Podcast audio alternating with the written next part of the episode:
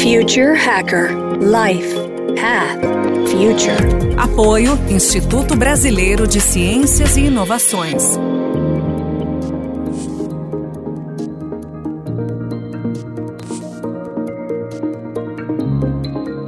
Olá pessoal, bem-vindos de volta ao Future Hacker. Estamos aqui com o segundo bloco, o super estrategista Max Leite. O Max, vou fazer aqui uma, uma pergunta a respeito de, de futuro. Né? Eu lembro que há cinco anos atrás começaram alguns estudos iniciais sobre o chip de grafeno. Né, na época, né, alguns cientistas né, falaram que tinham diversos problemas, né? Como que o nanomaterial pode se comportar corretamente numa escala tão pequena, né? E outros problemas que eles enfrentavam na época também a fragilidade do material, né? Que podia ser facilmente danificado durante a fabricação. Isso foi acho que há cinco anos atrás, né, acho que é até mais, acho que foi 2014. Como é que estão essa, esses estudos? Esses estudos, assim, é, foram superados, quer dizer, esses problemas? Você ainda acredita que esse chip de grafeno pode ser revolucionário?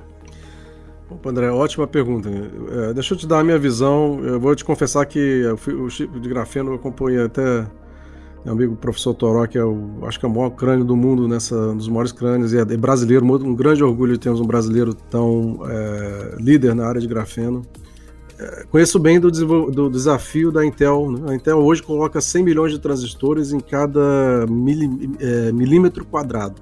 100 milhões. É, é, basicamente a Intel e, os outros fabricantes. A Intel, porque a Intel ainda lidera em termos de, de número de transistores por área, né? Hoje a indústria está praticamente toda bem, bem, competitiva, todo mundo muito próximo. Então eu tinha mais ou menos um ano, dois anos de liderança e hoje acho que não tem mais isso, praticamente todo mundo igual. São os produtos mais complexos que o ser humano consegue produzir. E 100 milhões de transistores em um milímetro quadrado. É, isso significa num, num, processador da Intel hoje tem por volta de 2 bilhões, 2 bilhões de transistores, um chip normal. Então você imagina a complexidade de produzir isso e como é que os seres humanos conseguem. Em, em alta escala, tá? Quer dizer, qualquer um pode fazer uma coisa, um só, né? A gente está falando de milhões produzidos por dia dessa coisa. E isso vem atrás de uma esteira aí que a gente chama de Moore's Law. Gordon Moore foi um dos fundadores da Intel, começou essa história em, nos anos 60. Né? Então a gente tem mais ou menos é, 50 anos já dessa história e vem dobrando o número de transistores por área a cada dois anos e a capacidade. E o que, que significa isso? Significa exponencialmente diminuição de custo do, de computação, que se transforma também em diminuição de custo de comunicação, porque hoje a comunicação é toda baseada em tecnologia da informação. Né?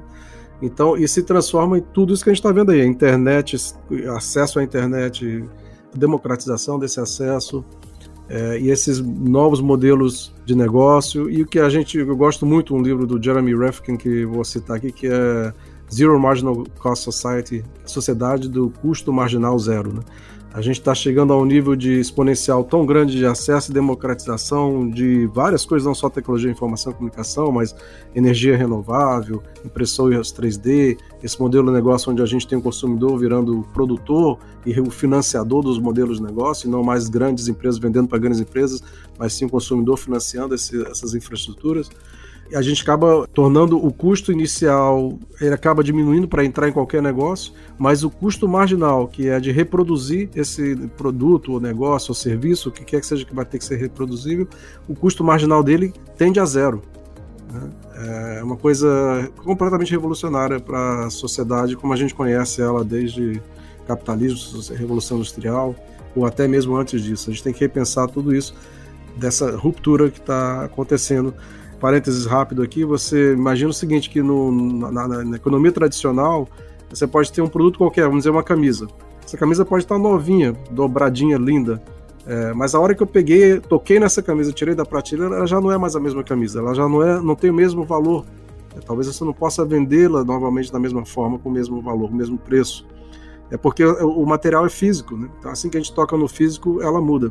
Já na tecnologia da informação, da era da, da informação que a gente está vivendo, um bit, eu posso pegar esse bit, utilizar esse bit, usar ele para outra coisa que você não. Quando você me deu o bit, você esperava que eu usasse para uma coisa, eu uso para outra. E esse bit tem o mesmo valor, porque ele, eu posso te retornar esse bit, esse bit vai ter o mesmo valor, eu posso duplicar esse bit e ele vai ter o mesmo valor, porque ele é digital, ele é virtual, ele não é físico. E isso muda muito o modelo de negócio, muda muito como as margens são calculadas, e, e daí é, esse livro eu até recomendo, falando sobre essa tendência a zero das, do custo marginal, o que cria uma oportunidade enorme para a sociedade como um todo, tornar tudo isso mais democrático, mais acessível, mas isso depende de várias coisas, né? não, é, não é coisa automática, mas a sociedade está caminhando para aí. Então, voltando à tua pergunta sobre o chip, ela vem nessa esteira aí de 50 anos, dessa, dessa disruptura que está acontecendo dentro da lei de Moore, dentro dessa, desse crescimento exponencial. Mais um parênteses rápido, a gente, crescimento exponencial para a mente ser humana, a gente sabe que é muito difícil, mas vou citar aqui um exemplo que eu gosto de citar. Se eu desse 30 passos de um metro uh, da onde eu estou agora, eu estaria a 30 metros da onde eu estou, certo? Se eu der 30 passos exponenciais, o que, que significa isso? A cada metro, a cada passo eu vou duplicar. Então, o primeiro passo é um metro, o segundo é dois, o terceiro é quatro, o quarto é oito. Bom, se eu continuar nisso aí em, em 30 passos de um metro, eu vou dar 26 voltas na Terra no final desse espaço.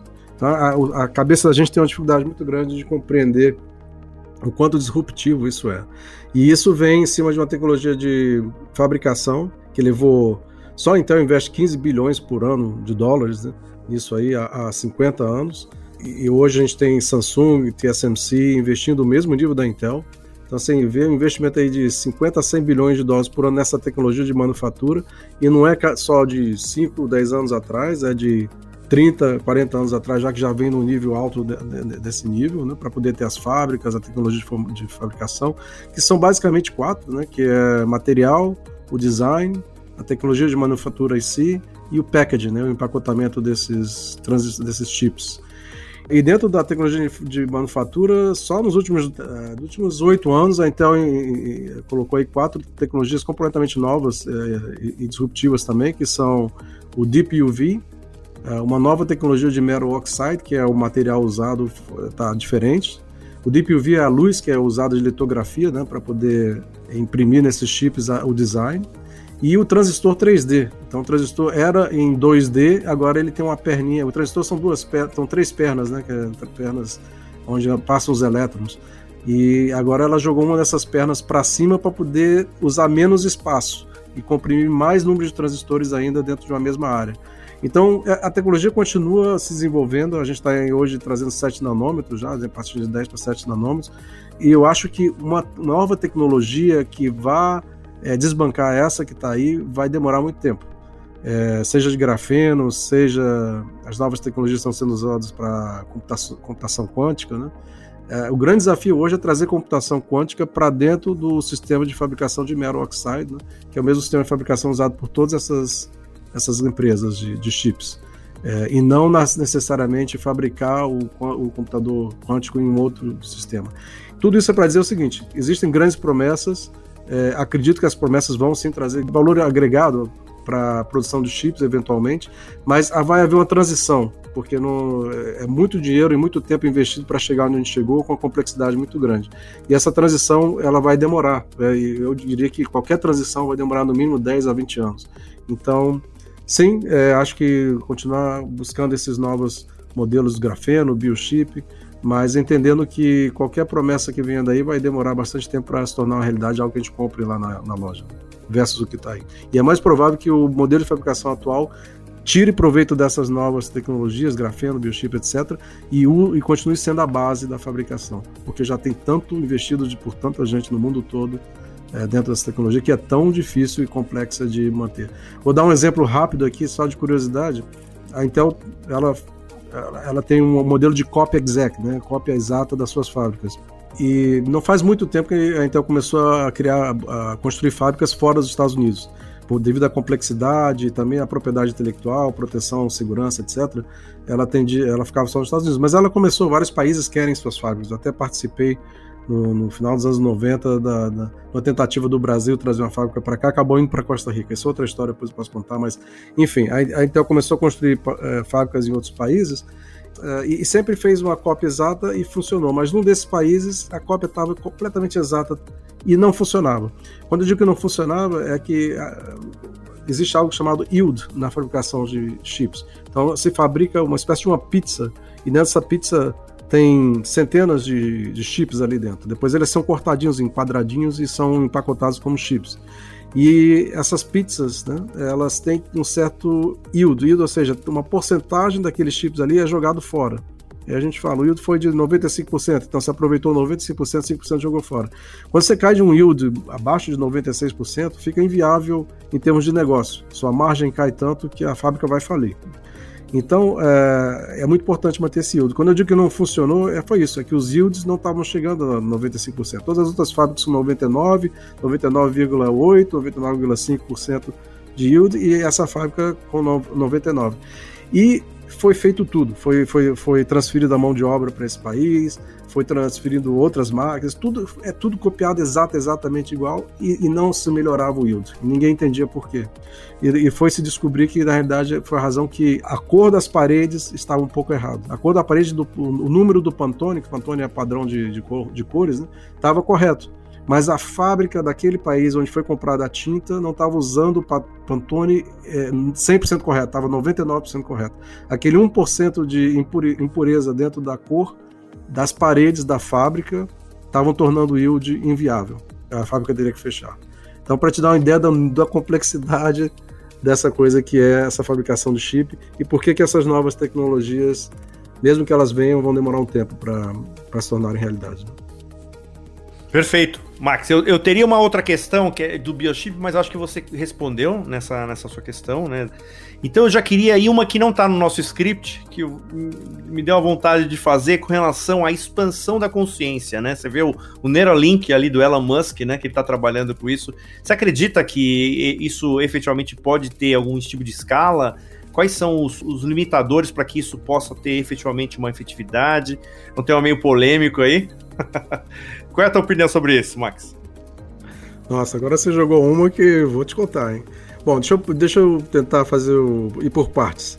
A primeira parte seria a questão da consciência. Né? É, na verdade, deixa eu falar da, da interface homem-máquina, né? porque o que o Elon Musk está tentando promover ali é uma nova interface, utilizando o cérebro de uma forma mais transparente. Né? A gente já tem algumas tentativas de usar o cérebro, a gente tem uh, leitores das ondas cerebrais que conseguem, com isso, é, mover mouse, fazer algumas coisas mais simples, né? Mas o nível de integração que ele está propondo ali é muito mais alto, promovendo assim uma maior integração homem-máquina.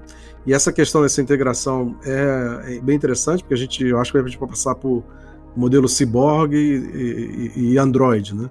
E depois não sei o que a gente vai virar, mas esse cyborg que eu quero dizer é o seguinte: a gente vai ter assim, mesmo essa simbiose homem-máquina vai acabar acontecendo através de soluções como essa do Elon Musk, eu acredito que vai funcionar e vai chegar no mercado e a preços acessíveis, né? E, e, mas a gente vai ser mais humano do que máquina, né? o tal do cyborg. Né? Eu não sei, eventualmente sua integração, essa simbiose vai se tornar tão grande que eu não sei onde, onde é que vai estar. Tá, onde é que a gente vai virar mais máquina do que humano, que seria um Android, né? E quando, onde é que essa humanidade vai. Isso é uma questão bem complexa, mas é, falando sobre essa interface homem-máquina, eu vejo que com certeza a gente nos próximos 5, 10 anos vai chegar a ela. A questão da consciência já é mais complicada, né? A gente está vendo vários estudos aí, eu estou acompanhando um pouquinho por causa do computador quântico, então acabo lendo muita coisa de nanotecnologia que leva à física quântica, porque os desafios são ali, né? A gente sabe que a física quântica hoje está completamente da física clássica, a gente tem umas teorias ali string theory, etc., que tentam juntar as duas coisas, mas nenhuma delas resolve realmente. É, ninguém não é 100% aceito pela ciência, pelo modo, mundo acadêmico. E à medida que a gente vai estudando mais essa questão da física quântica, vai chegando a um nível de entender a consciência. Né? A gente vai chegar àquela pergunta, na verdade, para a gente entender a física quântica, será que a gente precisa é, descartar esse modelo físico e pensar não o físico que tem uma consciência, ou seja, o ser humano que tem uma consciência, mas talvez a consciência que gera o, o mundo físico. Né? E pelo que eu estou vendo, os estudos estão apontando para isso aí, né? os estudos de, de, física quântica. Então é um negócio louco, eu não sei nem te falar muito bem sobre isso, mas a gente precisa pensar assim bastante na questão da consciência e o que que realmente a gente é que está gerando a consciência ou será que a consciência é que está gerando a gente?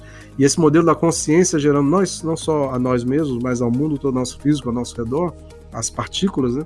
Parece explicar bem melhor como as partículas atuam do que um modelo onde o reverso né onde a gente assume o mundo físico e começa a estudar esse mundo pelo mundo físico. Talvez estudando pelo, pela consciência fique mais fácil de explicar o que está acontecendo. Mas o fato é, o interessante de tudo isso é que é tão difícil entender, é tão difícil ter uma teoria para explicar tudo isso, mas a gente usa isso, como eu te falei, produzindo milhões de chips por dia, com 2 bilhões de transistores hoje em um, em um processador, Quer dizer, a gente sabe usar a coisa, mas a gente não sabe explicar como ela funciona realmente. E isso limita muito do que é possível fazer. Né? Isso é, é uma coisa completamente disruptiva mesmo. E essa questão da, das tecnologias de informação e comunicação que a gente está discutindo aqui estão levando o ser humano a essa encruzilhada. E aí vem aquela questão da singularidade também. Né? O Ray Kurzweil fala, se eu não me engano, que é 2045 seria o momento em que a gente estaria chegando a essa, a essa singularidade. O que ele define como singularidade seria quando a máquina teria uma capacidade de processamento 10 bilhões de vezes maior de toda a capacidade de cérebros humanos hoje. Quer dizer, não é quando a máquina vai pensar mais do que o ser humano, na verdade, é, é, é esse caminho, essa simbiose, ela vai acontecer aos poucos. Na realidade, já está acontecendo. Hoje, a capacidade de processamento por segundo necessária para a gente ter redes neurais que é, repliquem o, o, cérebro humano já, já, já existe, até a níveis bastante acessíveis. 2020, acho que eles estimavam algo em torno de 1.500 dólares. Tá? Você consegue comprar essa capacidade computacional. Mas não é questão de capacidade computacional, é questão realmente de quanto essa máquina começa a ter capacidade de atuação e até mesmo possivelmente desenvolver a tal da consciência que a gente estava falando. É, a gente está vendo o mundo está se digitalizando. Né? Quando a gente começou a digitalização do mundo, eu me lembro disso, a gente usava representações do mundo físico. Então, por exemplo, no restaurante você tinha várias mesas e queria digitalizar aquelas mesas, entre aspas, né? queria criar serviços onde pudessem gerenciar as mesas como um, um ativo digital. Né? E a gente usava representações. Hoje em dia já, a gente já tem sensores na mesa. Amanhã a gente vai ter uma mesa que talvez consiga atuar também, não só dizer estou aqui, mas ela consiga se mover, consiga fazer algo. Isso é a tal da internet das coisas. Então a gente, tá, a gente passou por essa questão de é, colocar sensores, esses sensores conseguem atuar, esses sensores agora estão ligados a uma inteligência na nuvem, enquanto isso se desenvolve uma, uma coisa maior, né? não só inteligente, mas talvez até consciente, que é o que ele descreve que deve acontecer até 2045. É, se não me engano, são 10 quadrilhões de cálculos por segundo, né? e que já é possível fazer isso. É uma pergunta bem aberta, muito, é, realmente ela se torna central para a gente nesses próximos anos entender a consciência, tanto pelo lado da física, eu acho que para a gente conseguir entender melhor o que a gente está produzindo hoje, o que a gente já está trabalhando hoje em alto volume para os humanos, para a sociedade, quanto também para a gente entender como é que essa convergência entre humanos e máquinas vai acontecer, porque realmente é uma coisa muito, por um lado, assustadora, por outro, é muito excitante. Você escolhe o, o seu sabor, é difícil dizer. Perfeito, Max. Pessoal, estamos aqui é, finalizando o segundo bloco desse papo com o super estrategista né, de inovação tecnológica, Max Leite. Nós vamos agora para o terceiro e último bloco, falar um pouco de smart cities, de startups, de alguns outros assuntos, ok? Pessoal, até mais! Future Hacker Life Path Future. Apoio Instituto Brasileiro de Ciências e Inovações.